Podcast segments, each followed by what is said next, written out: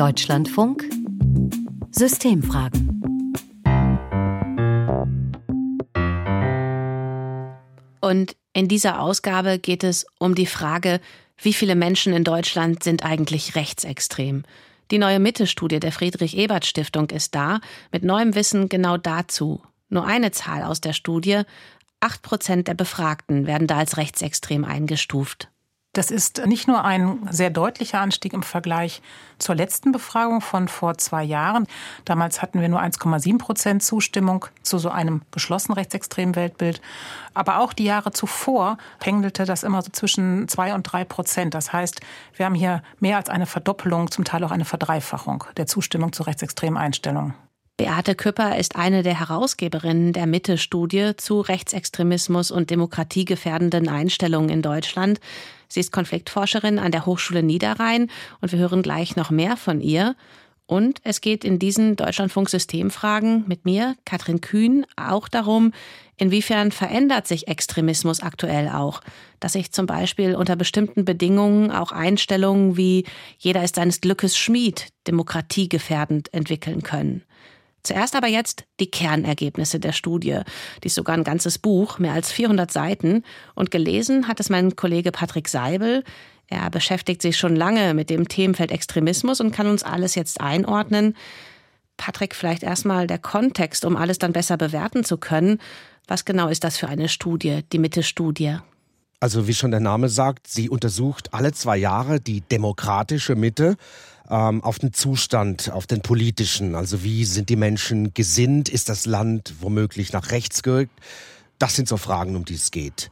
Und die Studie, die kommt von der Friedrich-Ebert-Stiftung, die ist ja SPD-nah. Dahinter steht methodisch aber das Institut für interdisziplinäre Konflikt- und Gewaltforschung an der Universität Bielefeld. Bisschen sperriger Name. Und was heißt hier Mitte oder besser, warum heißt die Studie so? Äh, weil sie halt auf die ganze Gesellschaft guckt und eben nicht nur auf die extremen Ränder. Es ist also keine Extremismusstudie.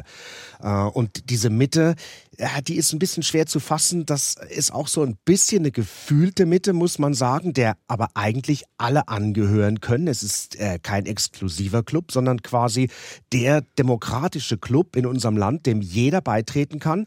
Und dieser Club, der ist darauf angewiesen auf zwei Dinge. Erstens, möglichst viele Mitglieder zu haben und zweitens, ein Programm zu haben, das die Grundwerte der Demokratie dann auch wirklich beinhaltet. Und dann jetzt die neuen Ergebnisse. Was sticht da besonders heraus? Das ging ja auch schon durch die Nachrichten. Kannst du uns das nochmal bündeln? Also wie schon gehört, 8,3 Prozent der Befragten, die zeigen ein manifest rechtsextremes Weltbild. Das ist eine massive Zunahme im Vergleich zu den letzten Erhebungen. Und dann auch der Graubereich derer, die Aussagen mit teils teils beantworten, der ist mit 20 Prozent höher, als er jemals war. 6,6 Prozent der Befragten befürworten eine rechtsgerichtete Diktatur mit starkem Führer und einer einzigen starken Partei. Dieser Wert hat sich verdreifacht. Weitere 23 Prozent liegen bei diesen Aussagen im Graubereich des Teils-Teils. Ganz wichtiger Befund, auffällig ist auch der starke Anstieg rechtsextremer Einstellungen unter jungen Menschen. Bei den 18- bis 34-Jährigen haben über 12 Prozent ein manifest rechtsextremes Weltbild. Zum Vergleich mal, bei der Gruppe der über 65-Jährigen, da sind es nur 4,4 Prozent. Und sind das alles AfD-Anhänger, die hier dann so ein Weltbild haben? Nein, das nicht, aber vor allem. Menschen, die in der Befragung gesagt haben, dass sie die AfD gut finden, bei denen waren es 24 Prozent mit einem deutlich rechtsextremen Weltbild. Das ist schon der Topwert. Bei den anderen Parteien, FDP 19 Prozent, SPD knapp 8 Prozent, CDU, CSU 6,3, Linkspartei 5,3, die Grünen äh, haben den niedrigsten Wert mit 3,6 und die Nichtwähler einen Wert von 6,9 Prozent. Hier Zustimmung. Die FDP mit 19 Prozent schon ein hoher Wert. Was könnten da Entwicklungen sein im Bereich des Liberalismus?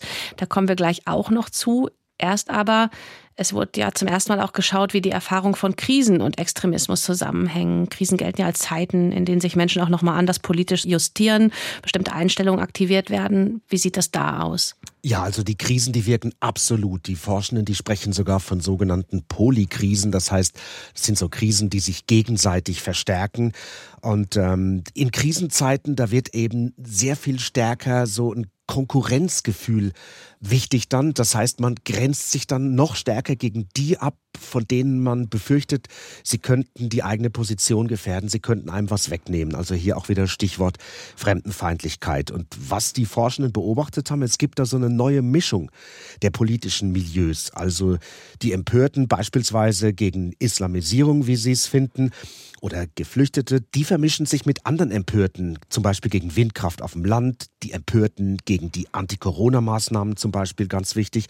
Und da entstehen dann ganz neue Allianzen, einerseits aus bildungsbürgerlichen Milieus, mit auch konservativ-bürgerlichen drunter. Und dann sind dann zum Beispiel ähm, ja, Menschen dabei mit relativ hohem Bildungsgrad aus dem Bürgertum, die sich von den Corona-Maßnahmen so sehr in ihrer extrem individuell verstandenen Freiheit gekränkt fühlen, dass sie zu Gewalt neigen und dazu ihre Gegner, das sind also die, die ihre Freiheit gefühlt einschränken, sehr, sehr aggressiv bekämpfen. Und das ist genau die Stunde, wo die Rechtsextremen sich einklinken. Wir haben es alle gesehen bei Hygienedemos und vor allem bei der großen Hygienedemo in Berlin, dann beim Sturm auf die Reichstagstreppe. Was sagt das alles denn über unsere Gesellschaft, wie sie aktuell ist? Also die gute Nachricht, wir haben immer noch eine absolute Mehrheit der nicht rechtsextremen Mitte. Aber bedenklich, die schrumpft. Deutschland, das kann man so sagen, ist rechtsextremer aus der Corona-Pandemie rausgekommen als reingegangen. Ja, und die Autoren um Andreas Zick, die sprechen von einer Eskalationsdynamik in der Mitte. Normalisierung und Radikalisierung rechtsextremer Taten und Einstellungen sind da zu verzeichnen. Und äh, klar, wie schon gesagt, Krisen wie die Corona-Pandemie, die sind eine perfekte Gelegenheit für den Rechtsextremismus, die Mitte zu erreichen. Und vielleicht noch so ein Hinweis, den ich auch äh, sehr erhellend fand. Äh, weltweit etablierte Demokratien, die werden eigentlich nicht durch einen Putsch gestürzt in aller Regel, sondern die werden schleichend ausgehöhlt. Und am Ende kannst du noch erklären, was die Mitte-Studie von anderen Extremismusstudien unterscheidet?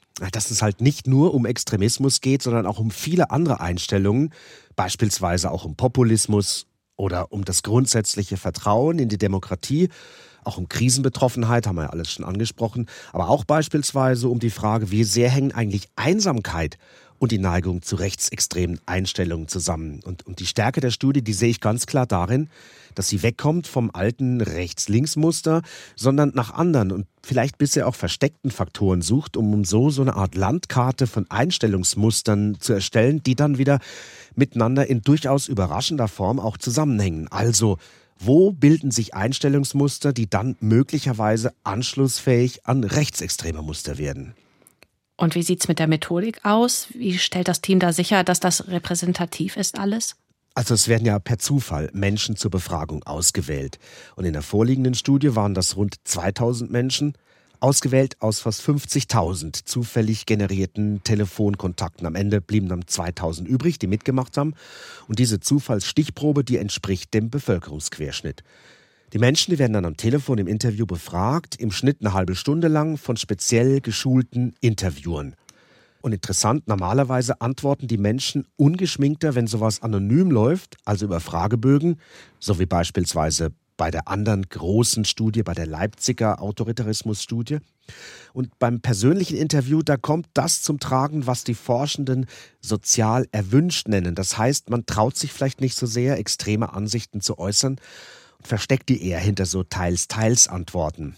Das könnte bedeuten, dass möglicherweise die Ergebnisse sogar noch ein bisschen alarmierender wären, wenn die Studie anonym durchgeführt worden wäre. Bei der Studie jetzt aber, das wurde nochmal gesagt heute Vormittag bei der Pressekonferenz, da ist es aber auffällig, dass viele hier offenbar mutiger sind, auch im Interview. Und das deutet darauf hin, dass sich die Grenzen dessen, was sozial erwünscht ist, was sagbar ist, hier gesellschaftlich weiter nach rechts verschoben haben herausgegeben. Wie schon vorhin erwähnt, das sage ich nochmal, wird das alles von der Friedrich-Ebert-Stiftung und äh, wobei das Team darauf hinweist, dass sowohl inhaltlich als auch methodisch das Institut für Konfliktforschung an der Uni Bielefeld zuständig ist. Patrick Seibel über die Hauptergebnisse der neuen Mitte-Studie. Vielen Dank. Und die Zahlen und Entwicklungen sind ja schon alarmierend. Um sie noch ein Stück weit besser zu verstehen, ist es auch wichtig zu schauen, was Extremismus aktuell eigentlich heißt. Dass sich hier, wie eben ja gehört, auch erstmal gar nicht so extrem klingende Einstellungsmuster bilden können, die dann aber an Extremismus andocken. Auf ein Beispiel aus der Studie schauen wir jetzt mal genauer auf sogenannte marktförmige Einstellungsmuster. Kurz gesagt sind das neoliberale Ich-AG-Thesen, wie zum Beispiel auch jeder ist seines Glückes Schmied in ein bisschen weiterer Form. Wenn so etwas mit einer Krisenlage zusammentrifft, dann kann daraus eine toxische Mischung und eine Gefahr für die Demokratie werden. Wie und warum? Das jetzt. Marktförmig heißt erstmal ganz allgemein ökonomischen Prinzipien folgend, also sowas wie Effizienz, Kosten-Nutzen-Kalkulationen, Wettbewerb, der Stärkere setzt sich durch. Eva Groß ist Professorin für Kriminologie und Soziologie an der Hochschule der Polizei in Hamburg. Sie sagt, wer so denkt und handelt, marktförmig, glaubt nicht an Solidarität, sondern an Selbstoptimierung. In der Mitte-Studie passten rund ein Drittel der Befragten in dieses Muster, hinter dem sich ein Leitbild des unternehmerischen Selbst verbirgt. Auf die deutsche Gesamtbevölkerung hochgerechnet sind das etwa 28 Millionen Menschen. Erstmals beschrieben hat dieses Leitbild der Freiburger Soziologe Ulrich Bröckling. Diese Anrufung Handle unternehmerisch bedeutet ja zunächst einmal auch eine radikale Individualisierung die Zuschreibung von Verantwortung auf die Einzelnen. Jede, jeder soll für sein oder ihr Leben persönlich verantwortlich sein. Jede, jeder steht in einem Wettbewerb und muss sich gegen die Konkurrenz behaupten. In Krisenzeiten ist das Leitbild des Unternehmerischen selbst anfällig für Radikalisierungen diese Einstellungen, die da gefordert und trainiert werden, die kommen in Situationen der Krise, in Situationen verschärfter Konkurrenz, wo eben nicht mehr alle doch noch irgendwo ein Plätzchen finden, sondern die Gefahr, ganz herauszufallen oder abzustürzen, sehr viel größer geworden ist. Da kommen solche äh, konkurrenzverschärfenden Impulse sehr viel stärker zur Geltung. Angesichts der vielen Krisen, die unsere Gegenwart bestimmen und sich dabei gegenseitig verstärken, sprechen Forschende von sogenannten Polykrisen.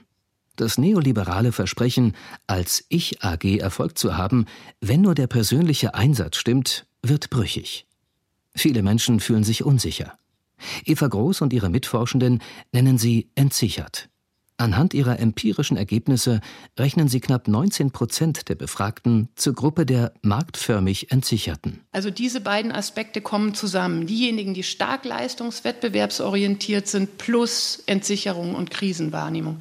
Das ist diese Gruppe, die wir uns ganz besonders angucken, die marktförmig Entsicherten. Diese Gruppe kommt aus der gesellschaftlichen Mitte, betont die Soziologin und sie teilt demokratiefeindliche und autoritäre Einstellungen in beunruhigendem Ausmaß. Diese Kombination aus Marktförmigkeit und Entsicherung tritt in der Mitte auf und die sind auffällig in jeglicher Messung von illiberaler, antidemokratischer und gewaltbefürwortender Einstellung. Und deswegen sprechen wir tatsächlich von einer zündfähigen Gemengelage. Gezeigt hätten sich solche Einstellungen etwa in den Demonstrationen gegen die Corona-Politik. Das ist ein Verbrechen! So lange kann man das Volk nicht verarschen. Die Leute werden wach. Und dann, dann schnappen wir euch. In der Pandemie zeigten sich neue Protestakteure. Häufig gebildete Menschen aus der Mittelschicht, die sich in ihren Freiheitsrechten in unerträglicher Weise eingeschränkt fühlten. Die Basler Forschenden Caroline Amlinger und Oliver Nachtwey haben die Einstellungen von sogenannten Querdenkern und Anti-Corona-Aktivistinnen untersucht. Für deren Haltung prägten sie den Begriff libertärer Autoritarismus. Libertär, weil sie einen extrem individualistischen Freiheitsbegriff vertreten. Autoritär, weil sie ihre private Freiheit auch als höchste Autorität setzen. Diese Theorie des libertären Autoritarismus haben Eva Groß und ihre Mitforschenden jetzt für die neue Mitte-Studie aufgegriffen, mit ihrer eigenen Theorie der marktförmigen Einstellungen kombiniert und empirisch überprüft. Und das wiederum passt zu einem desintegrativen, wettbewerbsorientierten Individualismus, wie ihn eben auch Personen vertreten, die dem Leitbild des unternehmerischen Selbst anhängen. Das heißt sozusagen, man könnte fast von einem paradoxen Umschlag eines Liberalismus sprechen, der jetzt ins Autoritäre umschlägt. Und das haben wir versucht in der Studie zu operationalisieren, Zusammenhänge äh, zu messen, erstmals in einer repräsentativen Umfrage in Deutschland. Und die Ergebnisse sind ziemlich eindeutig. Entsicherte Marktförmigkeit. So sehen es Eva Groß und ihre Mitforschenden Amelie Nickel und Andreas Höfermann, ist ein Treiber für libertären Autoritarismus. Und dass dieser mit starken Emotionen funktioniert, wie Scham, aber auch Groll und Zorn, macht ihn so explosiv und gefährlich für eine demokratische Zivilgesellschaft. Denn wenn in der Mitte die demokratischen Werte bröckeln, wenn die Mitte insgesamt brüchig wird, dann verlieren Demokratien ihr Fundament. Wenn Freiheit autoritär wird, wie sich hier neue Andockpunkte für Extremismus bilden, auch das hat Patrick Seibel für uns herausgearbeitet und gesprochen hat den Beitrag Lars Schmidtke, haben wir solche Entwicklungen ausreichend auf dem Schirm? Darüber habe ich für diese Deutschlandfunk-Systemfragen gesprochen mit Beate Küpper. Wir haben sie vorhin schon kurz gehört. Sozialpsychologin und Konfliktforscherin an der Hochschule Niederrhein und Mitherausgeberin der neuen Mitte-Studie. Frau Küpper, dieses Jeder ist seines Glückes Schmied in Extremform, hm, solche Einstellungen, da würde wahrscheinlich jetzt spontan kaum wer direkt sagen, das ist extremistisch, demokratiegefährdend, oder? Nein, das ist auch erstmal nicht extremistisch und demokratiegefährdend. Das ist ja erstmal was Positives. Jeder ist seines Glückes Schmied. Das zeigt, man kann sein Leben in die Hand nehmen und auch beherzt in die Hand nehmen und was draus machen. Problematisch wird es, wenn man es dann weiterdenkt, wenn man es extremer denkt, ähm, dann landet man bei weniger Solidarität mit Schwächeren, sei es sozial oder ökonomisch Schwächeren. Man kommt dann auch dazu, Einstellungen wie der Stärkere setzt sich durch und das mit Recht zu rechtfertigen.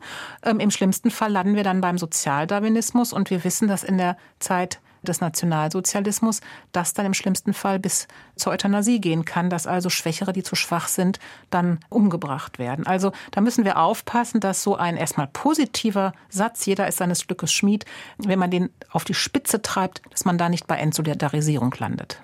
Passt sich Extremismus Krisen an? Den Gedanken hatte ich jetzt beim Lesen der ganzen Studie.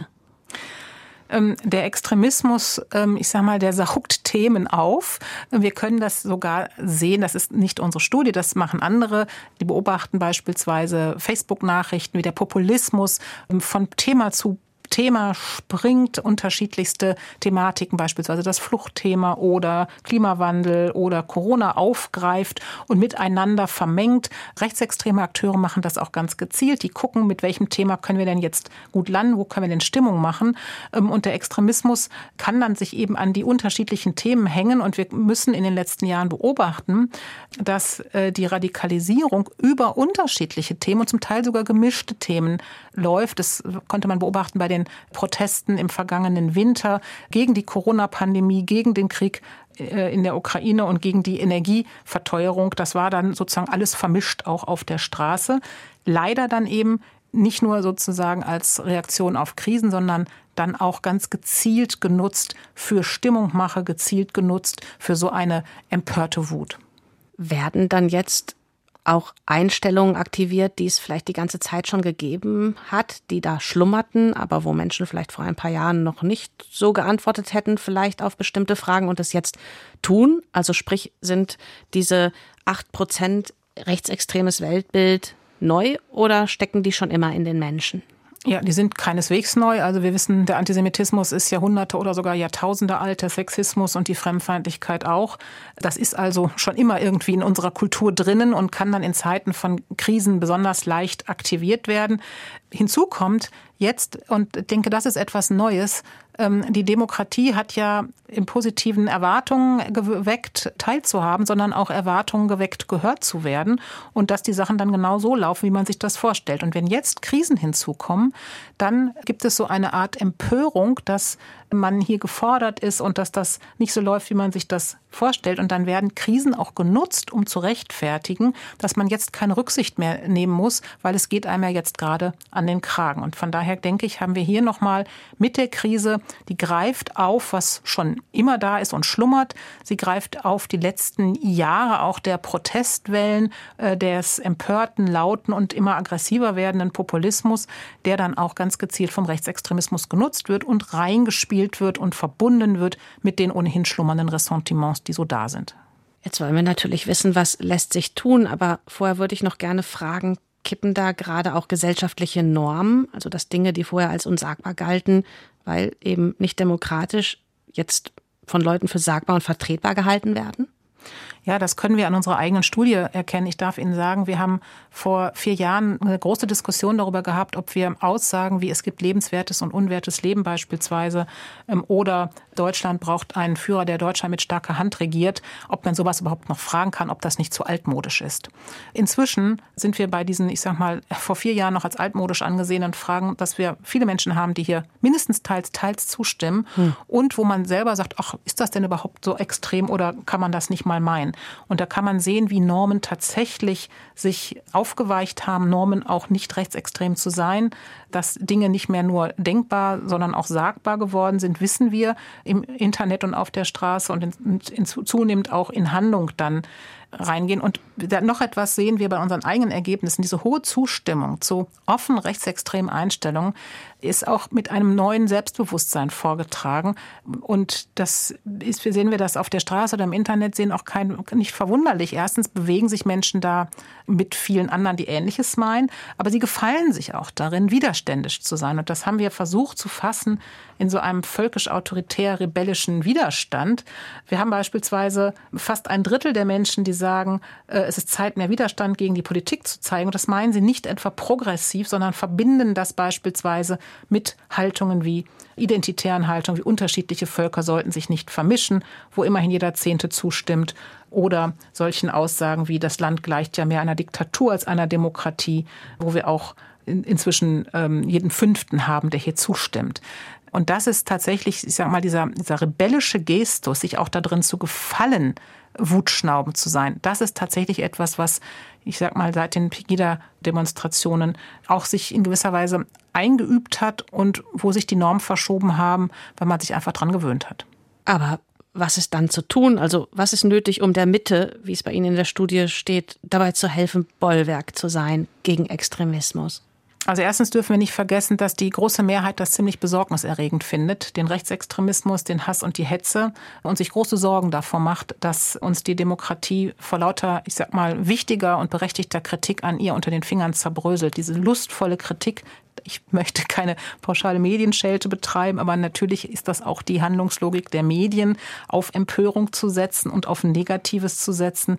Hier haben wir im ich sag mal, so hart die Corona-Zeit war und ihre Folgen, haben wir bei den doch auffallend niedrigen Ergebnissen vor zwei Jahren sehen können, es gibt auch in Zeiten von echten Krisen ein Bedürfnis nach Besinnung und auch ein Bedürfnis nach Rücksichtnahme und Solidarität. Und ich denke, da könnte man anknüpfen, wenn man die Bürgerinnen mehr als Partner sieht, als Partnerinnen bei den vielen Herausforderungen und vor allen Dingen eben auch die Sorgen derjenigen ernst nimmt, die Angst haben, dass die Demokratie kaputt geht, und zwar unsere plurale und liberale Demokratie. Beate Küpper, Sozialpsychologin und Konfliktforscherin und Mitherausgeberin der neuen Mitte-Studie. Vielen Dank jetzt für diese abschließenden Einordnungen in den Deutschlandfunk-Systemfragen, die Zeit, die Sie für uns hatten. Ich danke Ihnen. Und damit sind wir auch schon am Ende angekommen bei unserem Rundumschlag zu der neuen Mitte-Studie, die zeigt, rechtsextreme und demokratiegefährdende Einstellungen, das nimmt zu, auch in der Mitte der Gesellschaft. Aber die Studie zeigt auch, wo sich ansetzen lässt, um dagegen etwas zu tun und die vielen Menschen zu unterstützen, die das alles ziemlich besorgniserregend finden. Dazu gehört Ängste und Sorgen von Menschen ernst zu nehmen, in Debatten Lösungen herauszuarbeiten, aber eben auch genau darauf zu schauen, dass Populistisches und Extremes auch so benannt wird, weil eben so etwas das Umfeld ist, das Normen kippen lässt und dann Menschen in ihren Einstellungen auch prägt, vor allem Jüngere. Ich bin Katrin Kühn und sage Danke für Ihre und eure Zeit.